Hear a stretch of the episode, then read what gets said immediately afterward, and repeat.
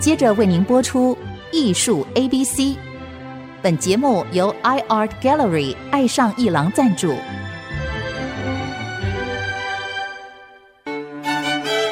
Appreciation, Buying and Collection。艺术 A B C，艺术入门的三部曲，艺术收藏的必修课，让您成为品味出众的艺术鉴赏达人。您的家成为风格独具的私人美术馆，实时与艺术之美对话。艺术 A B C，陆杰明主持。各位听众，大家好，这里是 IC 之音竹科广播 FM 九七点五，陆杰明老师的艺术 A B C，我是代班主持人郑志贵。我们啊，这个艺术 A B C 讲的是 Appreciation, Buy and Collection，就是欣赏艺术。购藏艺术品，成为一个收藏家。那么这个历程呢，它大概流程是 A B C 的。但是在这个 A B C 之中啊，它这个步骤呢，常是从一个电光石火的一个一个灵感开始。就是有人呢，有一天看了一个展览，觉得啊，好漂亮的一张画，好棒的一座雕像，我能拥有它吗？哎，这个预算，这个价钱，我还可以啦，就用了第一件艺术收藏。那么这个收藏呢，可能是不知不觉的就拥有一件东西、两件、三件，产生了兴趣。那么其实有时候这是很奇妙的事情，你很难解释。就有人为什么会成为收藏家，有人为什么开始买艺术作品？我今天要举一个例子，在历史上的一个例子啊，是蛮有名的例子。就他本身呢喜欢上收藏，是因为他呢的确经济比较有余裕。后来呢爱上了收藏，是因为他也开始画画的一个人，他叫做高更。高更呢是一个曾经到大溪地的那个野人世界里面去画画的画家，这我们可能有点印象。那么前四五年还有一部电影叫做《高更》，他的大溪地之旅啊，大概呃一个多钟头一部电影，描写高更呢怎么样离开文明社会到那种原始的呃野人社会。我们讲野人是一种相对而言，发现那边人的生活淳朴啊、天真自然啊，就跟他们生活在一起，画他们的。种种的形态呀、生活呀、宗教啊、心理的历程，是一个很了不起。从欧洲文明社会走向一个天真啊、丰饶的世界的一个艺术的旅程。但高更为什么会做这么大的决定呢？都因为他开始买了第一张画。我们今天讲啊，欣赏艺术、购买艺术作品、成为收藏家这三步骤呢，高更就慢慢慢慢陷入了艺术的迷梦之中。先来谈他，他这个人呢，他是在巴黎出生的，可是后来却死在大溪地的群岛之中。那么他的家庭很有趣，他的父亲呢是反对当时的皇帝的的一个政治的一个写作者、评论员，后来呢就被这个政治力呢所所给予压力，他只好离开法国，他想要去到这个南美洲啊，去依附了他的妻子的娘家，也就是说，这个父亲呢。他是一个共和思想比较浓厚的人，他要去哪呢？他决定离开法国，去到秘鲁，因为高更的妈妈的家族在秘鲁啊，有有房产、有地产，然后有很多的人。那么结果在这个船上半途中，父亲就死了。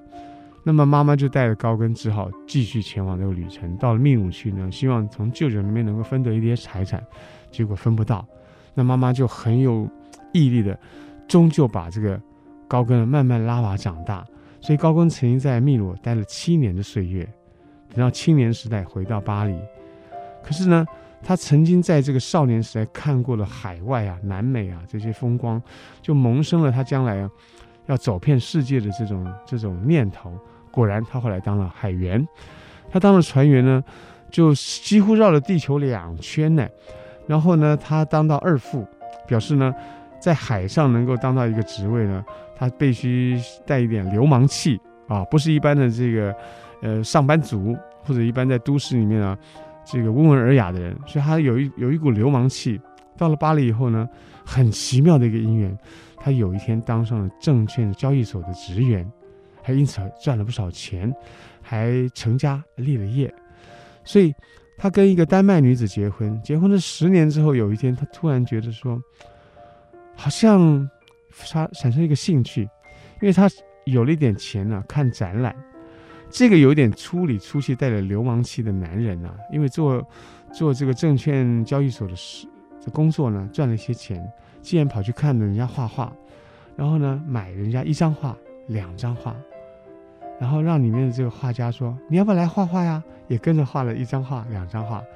这个画派这一群画家就是印象派。印象派当时呢是一个还没有起来的画派，一群年轻人呢，在这个国家的公办展览里面呢，不太得志，也不太受到青睐，更没有受到艺术的肯定。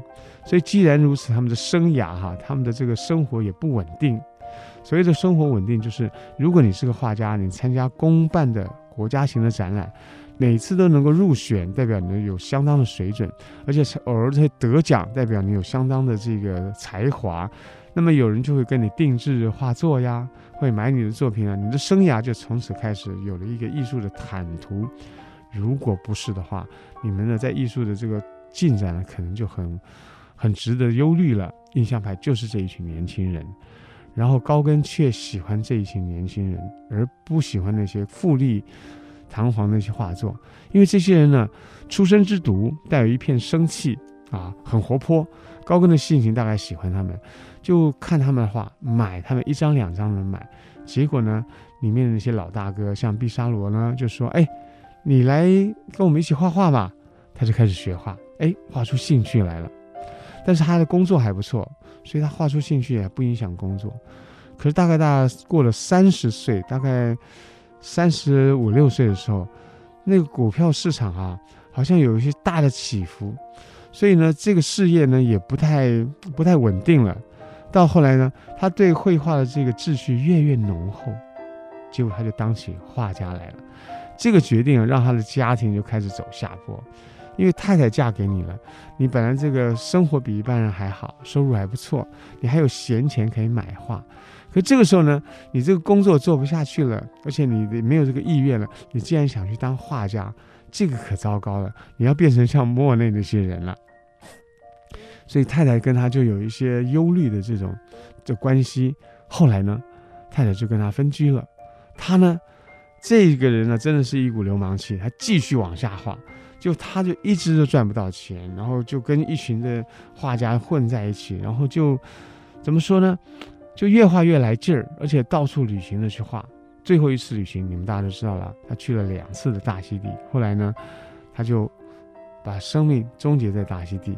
可是留下了一生的作品呢，却让欧洲人看到，怎么有人这么样的生气蓬勃啊，甚至还有一点野蛮气在里面。这是欧洲文明社会所没有的。看他的一生，看他那种传奇哦，那种那种勇猛的，甚至带点。带点野蛮的那个野性的味道，还还真不是欧洲孕育出来的文明，他从这个原始民族的生活跟宗教跟那种气息寻找灵感，所以高更就是一个把他的一生就做一个重大扭转的人物。他的家庭后来也并不完满，他的子女离他很远，他的他的太太对他也也也也觉得失望了。但这个人终究成了一个奇特的一个典型。那么这一切都由于一件小事情开始，就他买了印象派的第一张画。那么我们谈这个故事呢，当然是跟我们自身经验呢差很远。我们当个故事来看，就是有一个艺术家成为大艺术家之前呢，他起先是一个观众，然后呢买了第一张画、第二张画，然后他买了一些画。还更重要一件事情呢，他其实呢还参与了这个团体的一些活动。我刚刚说这个团体就是印象派，印象派有莫内、雷诺瓦、希斯莱或者是毕沙罗呀，我们所常常常听到的有马奈呀，对不对？或者窦家，不算印象派，但是也跟印象派很密切的相关。或者说塞尚啊啊，我们后来会有一些不同的归类。但是各位，您知道吗？因为梵谷跟高更呢，也常常在印象派的这个画画的这些世界里面跟大家相提并论，所以我们谈印象派有时候会谈到谈到会谈到高更跟梵谷，这有两个原因，原因是如果谈高更呢，有一个很妙原因就是印象派从一八七四年到一八八六年有十二年当中办了十。我看看，办了八次的联合的展览，联展哦，这个联展呢，莫内呀、雷诺瓦呀这些画家，大概少则三次、四次也有吧，并没有人全部参加，只有一个毕沙罗全程参与，那是一个例外。可是呢，让毕沙罗引进呢去参加这个展览的高更啊，也参加了五次，他参加的次数比莫内还要多。可是你们知道高更叫做印象派吗？没有人知道啊，我们没有人称呼高更叫印象派啊。怎么一个人参加展览参加了五次，比我们所知道的印象派画家莫内四次还要多，却没有人称他为印象派呢？因为他的画虽然接近印象派的那种色彩啊，那种光线、那种浓郁的感觉起家，可是他后来发展成另外一种更浓的色彩，更深的情感。更象征的图像，他已经不能算是印象派了。所以，我们说高更这个这个画家，这个收藏者，这个走入艺术世界的人，完全因为印象派，完完全因为买了第一张印象派的画作开始。这真是啊，appreciation buy in 成为一个 collector 的一个重要的契机。我们休息一会儿再来谈高更这个人的艺术要怎么发展呢？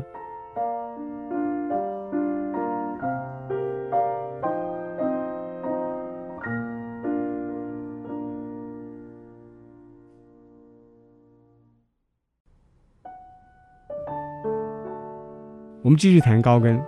高更呢，投入艺术是因为他开始买了印象派的画，认识这些画家，跟他们一道画画，然后他用的这种色彩呀、笔法呢，也跟印象派的一些画家比较接近。例如说毕沙罗呀，啊，他是个老大哥，常常带一些年轻的画家画画。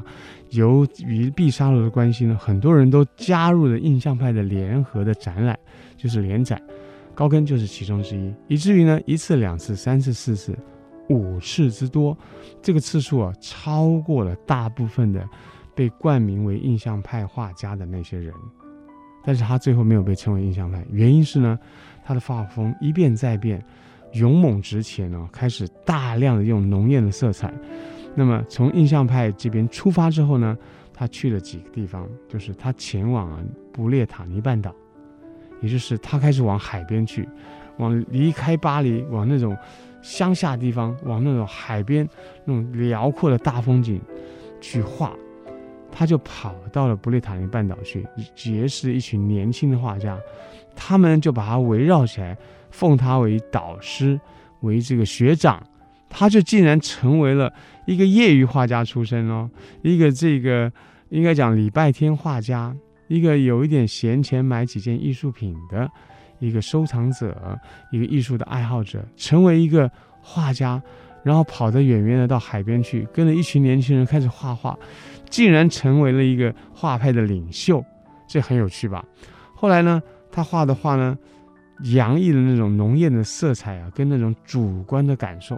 我们说主观感受，稍微解释一下，呃，就说画风景画。我们如果看到一张风景画，说：“哎，你看，这是天空，这是海，这是陆地，这是船帆，这是渔夫啊，这是岩石。”你会看到这些形态。那这些形态呢，在某种情况之下，例如说晴天或阴天呢，有一点变化，但是形态是一样的。例如说，天空是蓝的，海是绿的，岩石是深深的咖啡色，那么浪花是白的，那么船呢有黑有红，岸边的这个。草地是绿的，这些你都能辨认。如果变成阴天呢？可能天空是灰的，海是深绿色或者是灰灰的颜色。那么岩石一样是深咖啡色。那么草地可能没有那么绿，可能暗暗绿一点点。也就是，这些事物呢，色彩有一点点色调上的变化，但是形态你终究能辨认的。打一个比方说，拍成黑白照片你也看得出来，因为它们的形态是你能辨认的。可是，在高更笔下。他常常把海画成红的，天空是黄的，你也不能说没有这个可能。夕阳西下的时候，天空是黄的，是没错的啊。海有时候有黄光、红光，也是对的啊。但是这个时候的这个呃草呢，可能就不是绿色的啊。他画草又是绿色的，所以请问他这个观察力哪里来的？他可能啊运用想象力还多于观察力。他可能主观的想要把这个海呢画成黄的。天空呢画成红的，然后呢，这个岸边的沙地也画成黄的，然后草绿色呢画成很浓丽的青绿色，是不该在那个时候这么艳丽的绿色，他也画了，因为呢，他想把他的主观情感啊，把它放在他所看见的事物上面，在形态上你能辨认出这是海洋，是天空，是岩石，是草地，是帆船，是捕鱼的渔夫，你可以看出他们的形态，但是色彩呢？完全是另外一个样。今天我们很容易理解这个啊。你如果手机拍一张照片，你用修图模式修它，换一个色调，所有东西色调可能都换了。那天空也可能变成紫色的啊。但是你可以把它转回来，天空变成蓝色啊，或者变成正常色调，或者好几种色系你可以选择啊，就玩这种色彩游戏。今天很容易理解这个，可是当时呢，它不是一种机械的原理，而是用他的眼睛去看了，然后。用主观的心情赋予这些事物呢一个更强烈的色彩，为什么要这么做？因为他觉得画呢，就是把自己的感受无限的放大。哎，这个念头很有趣哦，而不是像有一些比较传统的老成持这种艺术家认为说，画呢就要服服帖帖的把你所看到的景物收拾好、整理好，让看到的人呢觉得说这个风景多么辽远。多么开阔，多么样的晴朗，或者多么的幽深，把那个情感呢引诱发出来，都因为你画得非常得体或者非常真实，而真实是一个画作所动人的一个条件之一啊，也许有时候是最大的条件。可是，在高更的这个笔下，在他眼里，在他心里，不用真实，他就要夸张这个他的情感的部分。因此，画作到他的这个笔下呢，有了主观的色彩出现了。我们就说，当一个色彩出现了这种主观的强度啊，会让你有一种联想。例如说，你看了一张画，觉得好灼热啊；或者看了一张画，觉得好清凉啊；看了一张画，觉得明明是风景画，你怎么觉得好幽深神秘啊？或者好恐惧啊？因为这个画的色彩带给你某一种情感上面的，呃，热胀冷缩呀。或者是恐惧、喜爱呀，这种种种的反差，我们就说这些色彩带一种象征的感觉，它把你导向了某一种，好像是某一种抽象的情感，因为色彩有象征效果，因此高更就被当时巴黎画坛的一些评论家还有文学家称之为这是一个象征派的画家。哎呀，所以高更啊，其实啊。他虽然穷归穷，可是很有名了。那么在巴黎这些收获呢，是叫好却不叫座。他的生活呢，仍旧这个起起伏伏。最后呢，他凑了一笔钱，就离开了法国，前往大溪地。他去了大溪地呢，一两年就回来了，带了一些画回来，开了展览，四十来张画只卖了十一张，很不理想。也就是巴黎的画坛，文明的社会对他那种呃野性的色彩。不买单，那怎么办呢？他觉得说，那就再出发，再去大溪地。这一次去了，再没有回来了。所以高更的人生啊，你可以简化，但这个简化，这个来来去去的旅程中，他好像碰碰撞撞，在寻找什么，让他的这个心灵能够有有那种强大的回音的那种灵感。这种灵感并不是在文明社会里面依照的画坛呐，啊、是一种文明的这种。呃，阅读得来的知识啊，所引发的灵感，而是真实的生活，而是真实的、朴实的、自然的，甚至带野性和原始的生活。他要跑到远远的，他要离开都市远远的。虽然虽然，他还是希望有人收藏他的画呀。那都市的欣赏者、收藏家、富有的这种人物，他们能够看上、了解他的画作。所以有点讽刺的是，高更呢从一个收藏者起家，可是他画作在他生平呢，却没有什么收藏者，却并不理想。因此，我们看到一个看到一个艺术家呢，他如何成就自己，成为一个不得了的一个进入二十世纪现代的一个大艺术家。他是一八九三年过世的，也就是说，这个年纪呢，距离他才不到五十来岁哦。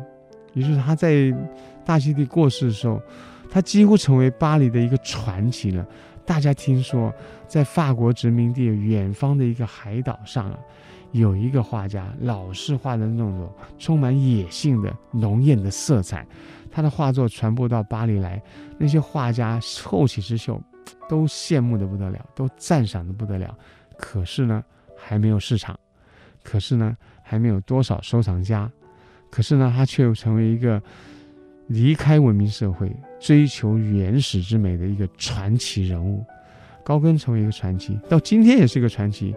我们今天还有人呢、到大溪地岛啊，到他过世那个那个小岛上面去看他的墓碑耶，去写一篇传记耶，然后会觉得这个人实在太猛了，在在以艺术来说，他实在是太猛了，勇往直前。另外一个可以跟他匹配，可以跟他相提并论，只有一个人，叫做梵谷。我们最后要以一个小小的故事作结，在他前往大溪地之前呢、他从不列颠回到巴黎本土中间的时候呢，他有一个小插曲，两个月的小插曲。他跟梵谷通信，他们在巴黎认识，彼此欣赏。说欣赏啊，其实有一点怎么说呢？范谷那个时候呢，还怯生生的觉得才来到巴黎，好像没有认识什么人，也不认识画坛的人。拿的画呢，就到一个卖颜料的地方去，看能不能寄卖啊。高更看了说：“哎，这个画好。”范谷就很羞怯：“我哪里好？我才我才自学，也没有画什么。”高更说：“你这个好，你好在好在，就你谁也不像，你他是你自己。”这个观点现在听起来是很很稀松平常，对不对？当时很前卫啊。画就是要画得好，哪有什么不像人家像自己？表示说你还没有进展嘛。高更却欣赏他，这个梵谷好窝心哦，记在心里面。所以当梵谷到了南部普罗旺斯以后，就写信给高更说：“你来跟我一起创作。”所以高更因为一些机缘，就到了南部，法国南部，在普罗旺斯跟梵谷一起画画。在画画相处中，两个人个性呢，才突然发现很不合。有的一个人意志力很坚强。大而化之，有的人就碎碎念，每个细节都很重视；有的人坚持出外写生，另外一个像高更说不用在家里画就好了。两个人就后来碰撞出智慧的火花，以及艺术的这个这个热能，但最终呢以梵谷割了耳朵这个悲剧事件，然后结束了两个人的友谊。说到这边，我们觉得这是一个憾事，但两人都是君子，彼此都没有再口出恶言。然后高更。跟人家提到范谷说，范谷的话还真是好。那么梵谷呢，提到高更的时候说，哦，割耳朵是我自己的事情，您不要误会是他。所以虽然有这个悲剧在为两个人这个相处的两个月时间画下句点，但是呢，也成为一个传奇，那让这两个人命运在某个时空中呢，把它紧紧的系在一起。而事实上呢，他们在艺术的领域上，也真的是可以在那个时空中相提并论，并且达到。一定的高度，不过两个人呢所出发的方向呢已经是南辕北辙了。好，下一次我们再来谈另外的收藏家的故事。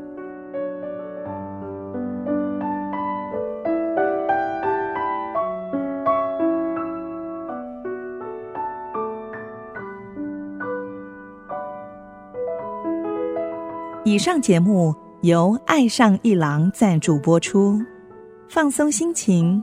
静静体会艺术的美好，iArt Gallery 让您爱上一郎。